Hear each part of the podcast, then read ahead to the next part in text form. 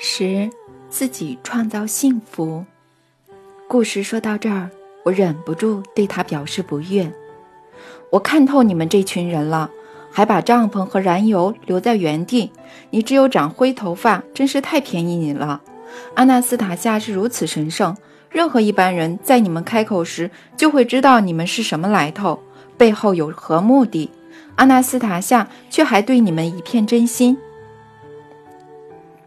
他完全知道我们为何而来，想从他身上得到什么，他都知道。但他不对我们黑暗的一面说话，他不去理会人性的黑暗面，而是与人人心中都有的光明面对沟通。而这改变了我们所有人。我毕竟是个学者，擅长心理学。又在自以为是了。如果都是事后诸葛亮，你的专长。又有何用武之地呢？这是因为生命自有安排，其快速与精精准，常是我们无法跟上的。而且安娜斯塔夏是……不，我暂时不想给他任何定义，就像我无法解释另一个现象一样。什么现象？该怎么说呢？嗯，你知道吗？那座偏远泰加林村落的老先生、老太太，直到现在都还会来找我们。而手拿树枝的瘦弱小女孩走在前头。他们去哪里？在哪里？他们来找我们，就是当时他们眼前的所有人。我原本以为只有我会这样，我一闭上眼，他们马上就浮现在我眼前。有时候，只要我一做了什么他们认为不妥的事情，他们也会出现。我原本以为只有我会遇到，但我和其他人聊过后，发现当时在场的人都有这种情形。那是你们想象出来的？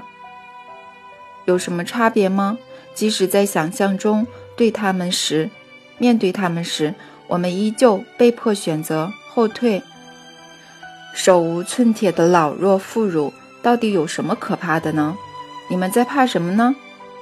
我现在也不明白，我们究竟在怕什么？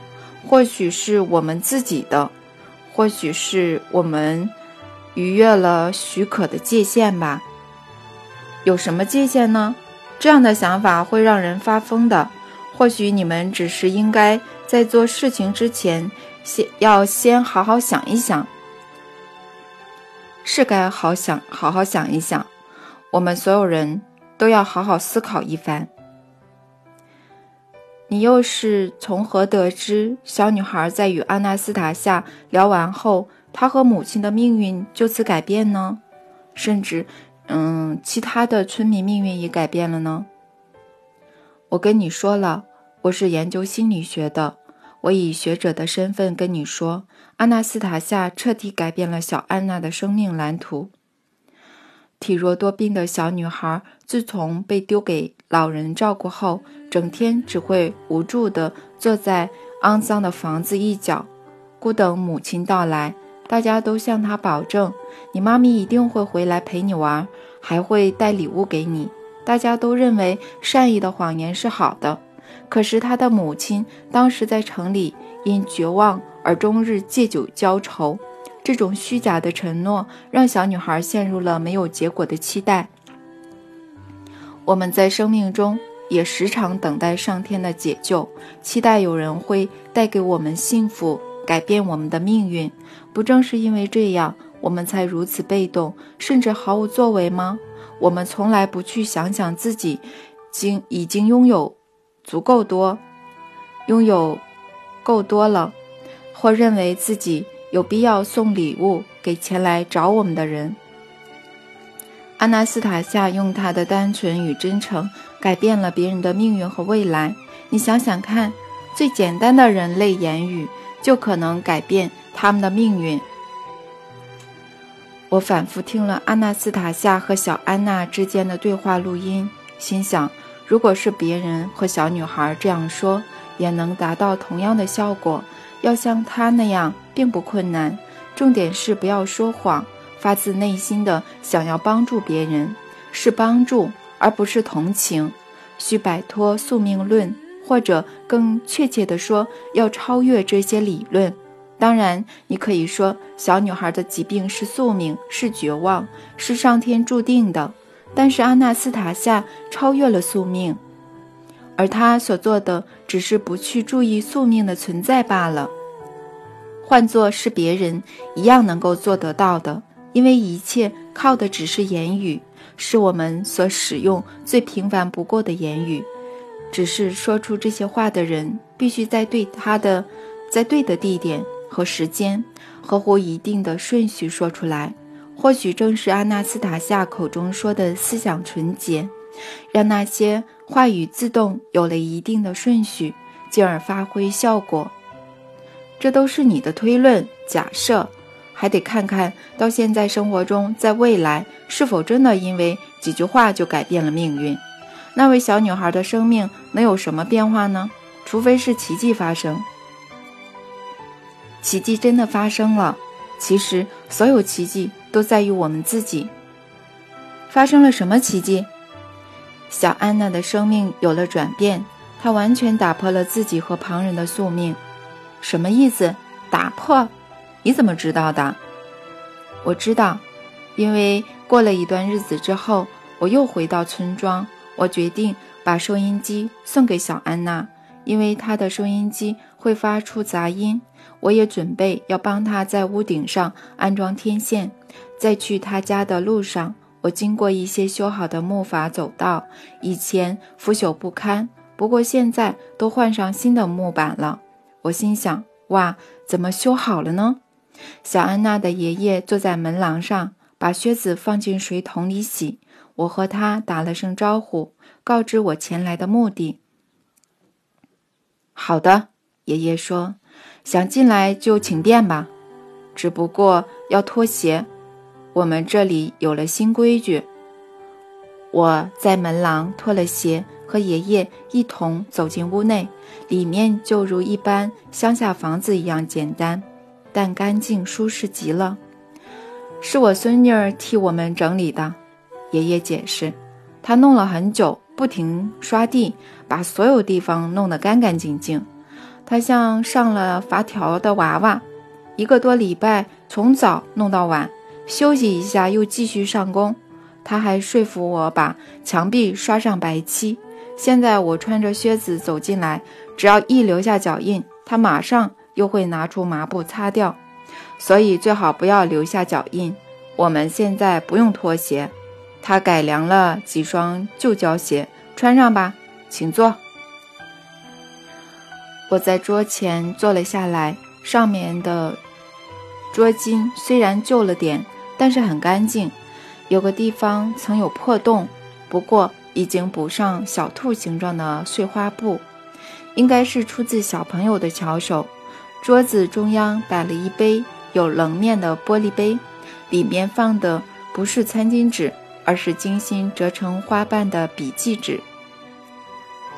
我看到村子开始美化了，看来政府总算注意到这里，修了木筏走道。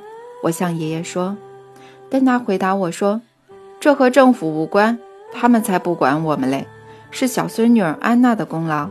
她实在是坐不住。”什么？小安娜修理走道？她还太小了吧？木板很重的。是啊，木板很重。有一次。我要去打猎，想请邻居帮忙照顾安娜，但他和我说：“爷爷，你去吧，不用担心，我会照顾好自己，只要让我锯锯棚子里的木板就好了。”我虽然惊讶，但就让孩子做他喜欢做的事吧。我替他把木板放在木架上，给他一把锯子，就出门打猎了。后来邻居告诉我，安娜把走道的乔木。拔了起来，用绳子量出尺寸后，开始锯我给他的木板。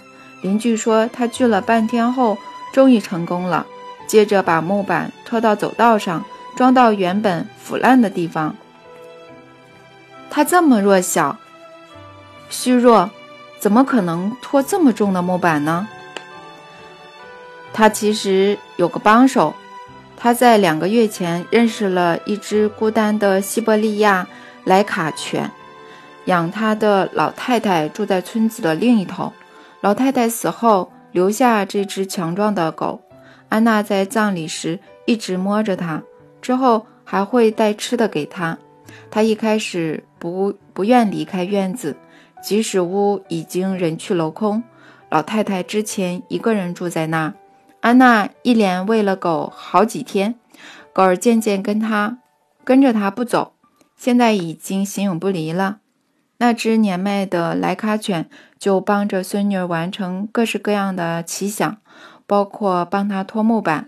安娜把绳子缠在木板一端，自己拉着强壮的狗咬着另一端，一起拖到走道。接着，安娜向邻居借钉子。拿了我的榔头，自己试着钉木板，但是没有成功。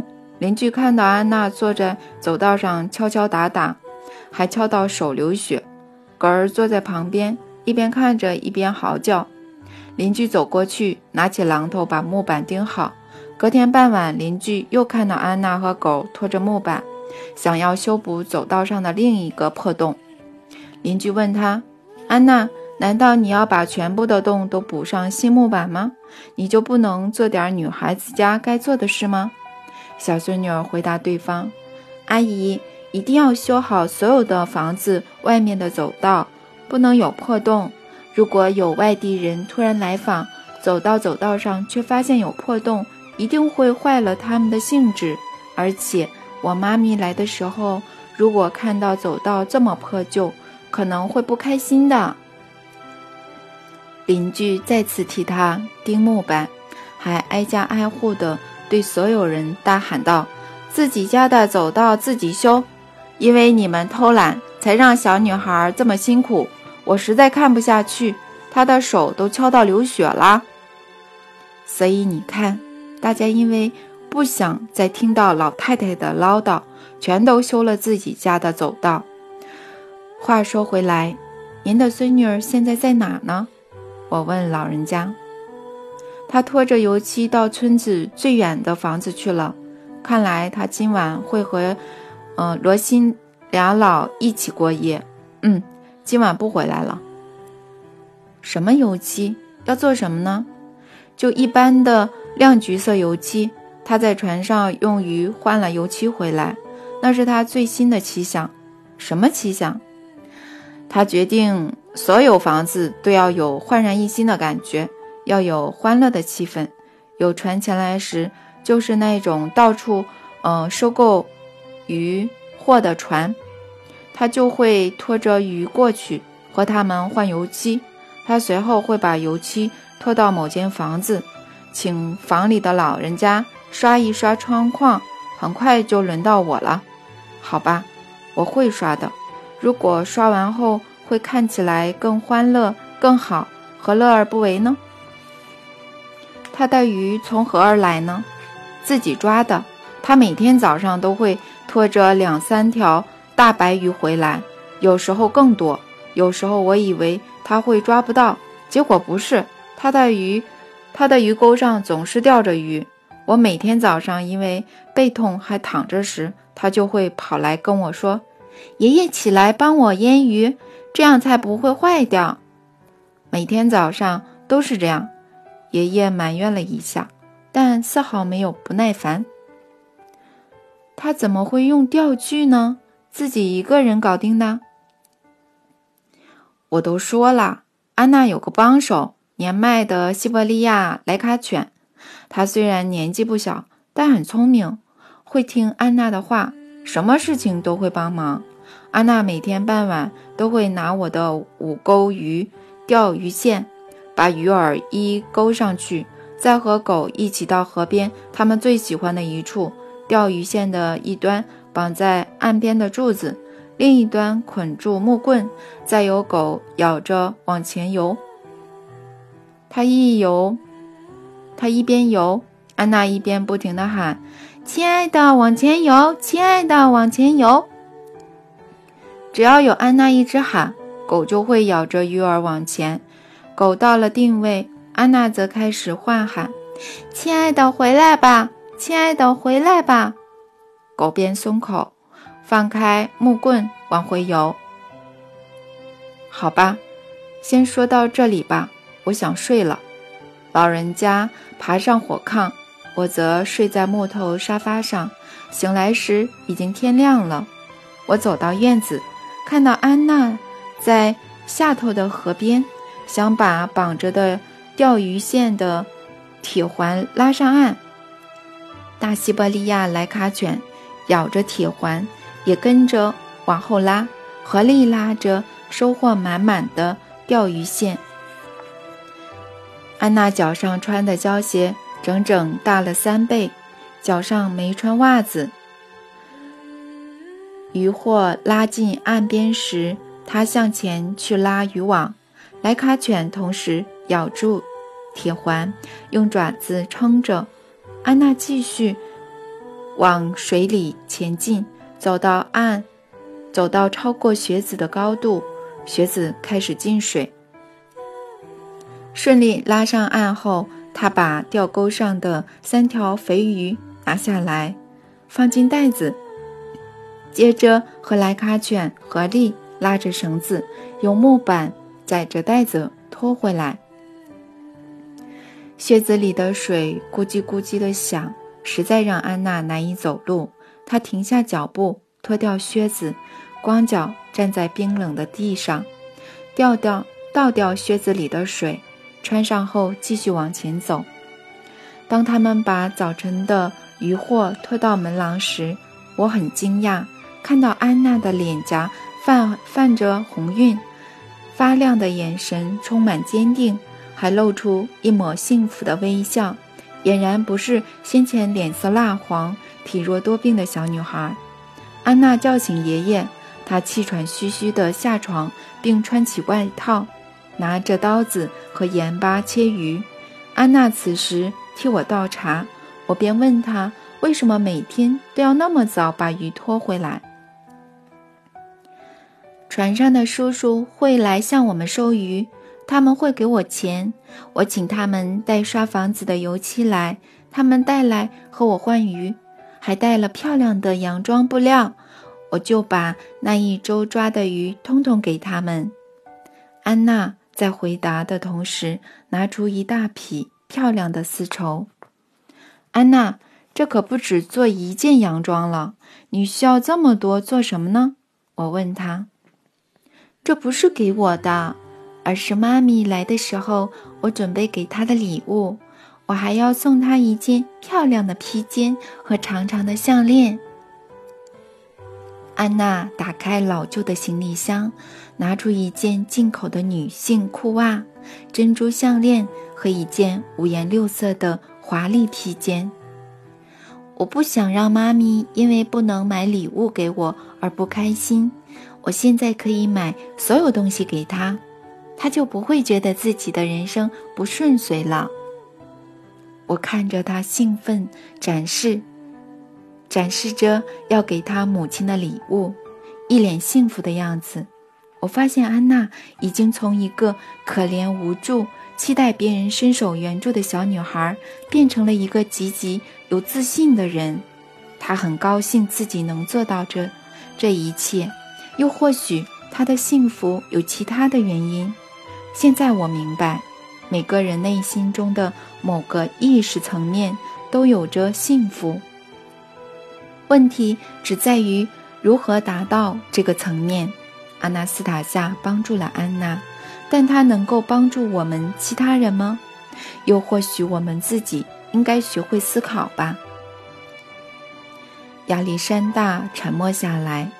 我们俩开始各想各的。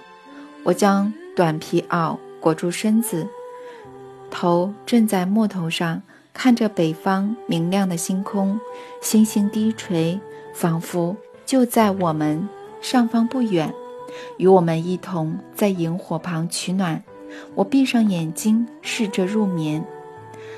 大约三小时后，我和亚历山大于黎明时醒来，准备出发坐船。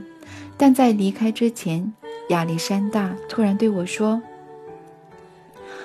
我想，不，我很难确定，你还是不要去了好。现在找不到他的，没有人找得到，你也一样。为什么呢？阿纳斯塔夏离开了，到了森林更深处了，他不得不走。如果你去的话，会没命的。你无法适应泰加林的，况且你还得继续写作，完成你对他的承诺。读者问了好多问题，如果要继续写下去，就得听他一一回答。比方像抚养小孩、宗教等问题。现在没有人找得到他，为什么你要一直说没人找得到他？我知道他在哪里，一定找得到。我说了，找不到。阿纳斯塔夏一定晓得有人想抓他，抓他。有人收买当地的猎人，就像雇佣你和伊格瑞奇这样。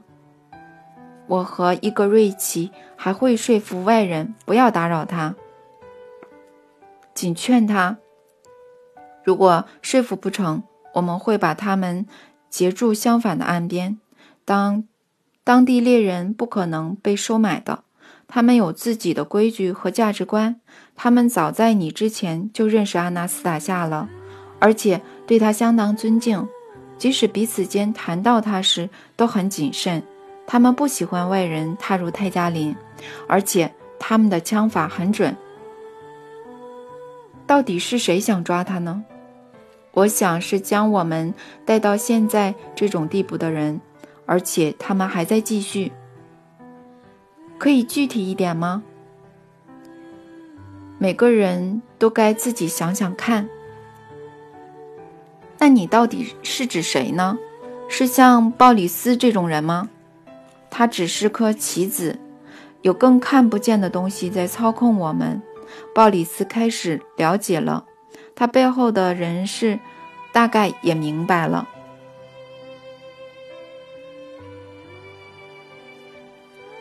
十一，我们是谁？一个月前，鲍里斯又来到这里。亚历山大对我说：“这次没有保镖或助理陪同，他变得很沉默，而且总是若有所思，找我聊了一整天。其实不算是聊天，比较像是他在忏悔。当然不是对我，而是对自己忏悔。他给了我一份关于他和阿纳斯塔夏接触的报告，我帮你。”摘录了一些，要不要我念给你听？报告是呈给谁的呢？不知道，鲍里斯自己也不知道。他跟赞助人是在一间有壁炉的豪华大厅见面的。赞助人自称是某个国际学会的代表。最近学会一个个如雨后春笋般冒出，实在难以判断。哪个是在认真的做事？所以大家就开始以赞助金额的多寡来比较。这位赞助人出手大方，整趟行程马上付现，还答应给团队丰厚的奖金。鲍里斯有关阿纳斯塔夏的所有研究计划，他也承诺会全部赞助。鲍里斯回来后和他见了面，呈上报告，请他过目。他似乎早知道怎么回事了，于是草草看过后就扔进壁炉。他对着鲍里斯说：“你们的任务是与实验体 X 接触，也就是你们所称的阿纳斯塔夏。你们除了用科学方法、说服技巧，还诉诸暴力来执行任务。这是你们自作主张。我们会给你们两倍的酬劳，但同时也取消与你们的合作。”他指挥。他指着椅子旁边的手提箱说：“拿着酬劳离开，忘记勘察的事吧。”鲍里斯试着解释，暴力是个意外，说明自己对整件事也相当不悦。他知道团队的不当行为会对日后和阿纳斯塔夏的接触造成多大的伤害，于是决定拒绝拒领酬劳。这时，坐在壁炉旁的人起身。听得出来，他不容别人拒绝。拿了钱就快走人。你在乎的不是结果，而是能否拿到钱。所以拿钱后不用再为我做事了。鲍里斯提起装满钱的手提箱，走出宽敞的房间。他把钱平分给勘察小组成员，但不是所有人都有钱，因为这些钱仿佛会加重他们行为带来的不快。为什么你只摘录了部分呢？我问亚历山大。从你的书判断，你不太喜欢充满艰深术语的著作。嗯，所以我只摘录了主要内容，里面没有专业的术语。报告里怎么形容阿纳斯塔夏的呢？亚历山大从口袋里拿出打了字的几张纸，开始念给我听。实验体 X 不能以现今所熟知的一般科学方法研究，针对与实验体 X 相关或因之。因之而起的个别情况，嗯，或说瞬间瞬息万变的心理状态，学术圈的评断标准难免会预设特定的框架，因而无法探讨未知的现象特色或能力。实验体可说是各种科学领域的知识源头，甚至还可能超越所有已知的科学论述。然而，实验体本身。并非讯息的载体，平常对讯息的取得和分析不感兴趣，但在出现重要目的、产生欲望时，讯息便会经过筛选，并以适当的数据出现，实验体 X 便能立即应用。本团队只能提出一些假设，但已透过实验方法证实实验体 X 对于植物的论述。并且确认光线的存在。然而，呃，磁场和无线电波等专有名词并不适用于此。但因为没有其他合适术语而不得不使用。我们认为最难以置信的一点在于如何在书本的文字背后暗藏各种组合和符号。实验体 X 将之称为永恒深邃。宇宙的无穷，实验体坚信这些符号能对人类带来良好的影响。我们曾提议进行一系列实验，透过医学仪器比较读者在阅读之前后的身体变化参数。然而，这项提议现在已不具有太大意义。我们不得不承认，阅读前后确实会有变化，但并非物质身体器官有关。而是与非物质的无形社会层面相关。大家普遍认为，在地球的人类社会中，已经出现我们难以控制而无法停止的反应。读者在接触书籍后的心理变化，便是证实这些反应的关键实证。在调查、测验、测试并分析读者的信件后，证实大多数的读者都产生了。一股创作欲望，并以诗歌、图画与歌曲的形式来表达。许多读者想开始接触种种植物，甚至转行。有些读者甚至在阅读之后，健康状况获得明显改善，病痛也跟着消失。我们曾对三十位不同病痛的患者进行实验，让他们在心理治疗和睡眠治疗室内阅读书中文字。我们观察到，其中二十七人有情绪集中的现象，并未进入睡眠状态，且血红素升高。如果说读者的反应是因书中鲜明带艺术感的文学意象而起，就表示此意象的心理影响。远远超过目前的所有作品，包括经典作品和圣经。这点可以由以诗歌或其他创作形式表达的读者比例证实。我们的调查显示，每天十九人就有一人以此表达自身对书的连结。除此之外，作者的叙事风格是简单到近乎粗糙的地步。未依循任何文学著作的既定规范，文中还有一些文法错误。然而，在经过电脑程式计算后，文本的可读性竟超过百分之八十。我们在与实验体 X 直接接触时，注意到前所未见且优抚学从未记录过的现象。我们看见某种球状能量团，形似大型的闪电球体，其潜在的能量远超乎现代科学对自然能量的认识，且具有改变当地重力场的能力，可瞬间将一切未根植大地的。物质化为宇宙尘土，在这段接触的期间，地球的重力明显改变。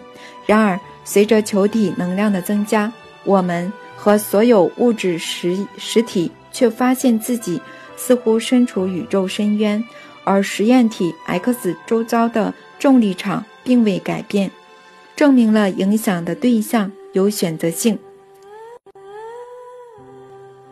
在地心引力发生改变以前，太阳光的蓝色光谱有明显减弱的现象。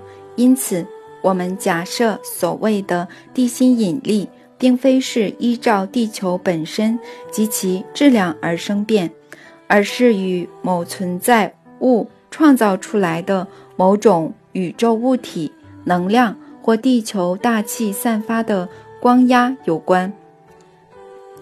实验体 X 虽能接收大量讯息，但不会尝试分析，而是凭着感觉和直觉领会，因此让人对它产生天真的印象。实验体 X 和能量团之间的关系相当普通简单，是建立在感觉层面之上，完全没有尊卑之分或敬仰之情，两者互相尊重，且行动完全自由。我们观察的发光能量团拥有智慧，最不可思议的是还具有感觉。这点可以从以下现象获得证明：能量团的光线在接触实验体 X 时，会轻抚其双脚和头发，并以行动反映实验体的心理状态。我们看到的物体。除了能对物质造成生理影响，同时还能产生心理层面的影响。我们假设实验体 X 可能是外星文明代表定期接触的地球人，或是有现代科学未能研究的自然现象在于实验体通讯。我们亦假设实验 X 实验体 X。可能代表某种外星文明，但其自称“我是人，是个女人”，又与假设违背，让我们陷入两难，而不仅扪心自问：我们究竟是谁？或者，或是人类到底是迈向进步，还是走回头路呢？